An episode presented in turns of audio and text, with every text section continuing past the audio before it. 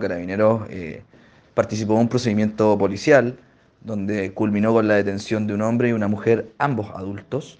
Eh, ambos tenían reiteradas eh, detenciones por diversos tipos de ilícitos y también ambos imputados mantenían órdenes judiciales vigentes, una cada uno.